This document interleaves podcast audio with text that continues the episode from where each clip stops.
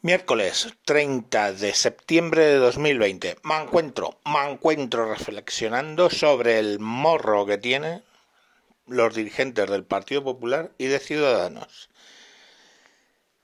Ayer empezaron a mandar tweets congratulándose de el trabajo que habían hecho ambas formaciones para conseguir que Torra estuviera inhabilitado. Son unos hijos de la grandísima puta. La inhabilitación de Torra nace del hecho de que eh, Vox presentó una denuncia, un, ¿de acuerdo? ¿Eh? Y para llevarle y para llevar adelante el juicio hizo un crowdfunding para poder pagarlo. ¿Estamos? Entonces, eso falló el Tribunal Supremo de Justicia y recurrió al Tribunal Supremo este Torra.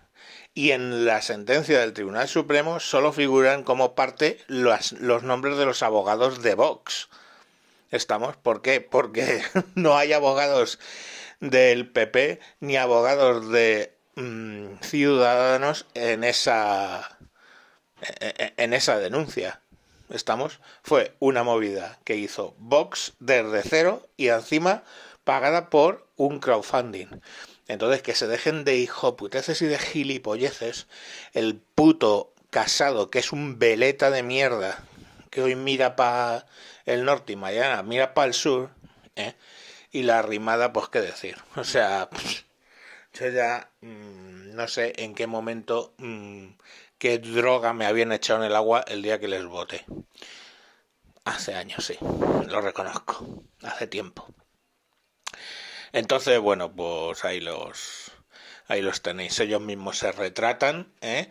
congratulándose y bueno, pues cuando se les pide ayuda no lo hacen, porque ahí viene la moción de censura y van a hacer dos el Tancredo, en concreto Casado y Arrimadas, van a hacer un Tancredito de puta madre y claro, va a quedar la moción de censura de Vox como la menos apoyada de la democracia. Pero claro, con un 15% de los votos y en las encuestas sacan un 35% de gente que está a favor de esa moción de censura, pues lo que parece es que en realidad lo que tiene Tancredín número uno y Tancredita número dos es miedo al crecimiento que va a tener Vox o que tendría Vox si hay unas elecciones generales en un momento dado. Y nada, pues esa es la historia eh, de cómo apuntarse goles que ni siquiera estabas cerca de la portería. Pero vamos, nosotros seguimos tragando como gilipollas, ¿eh?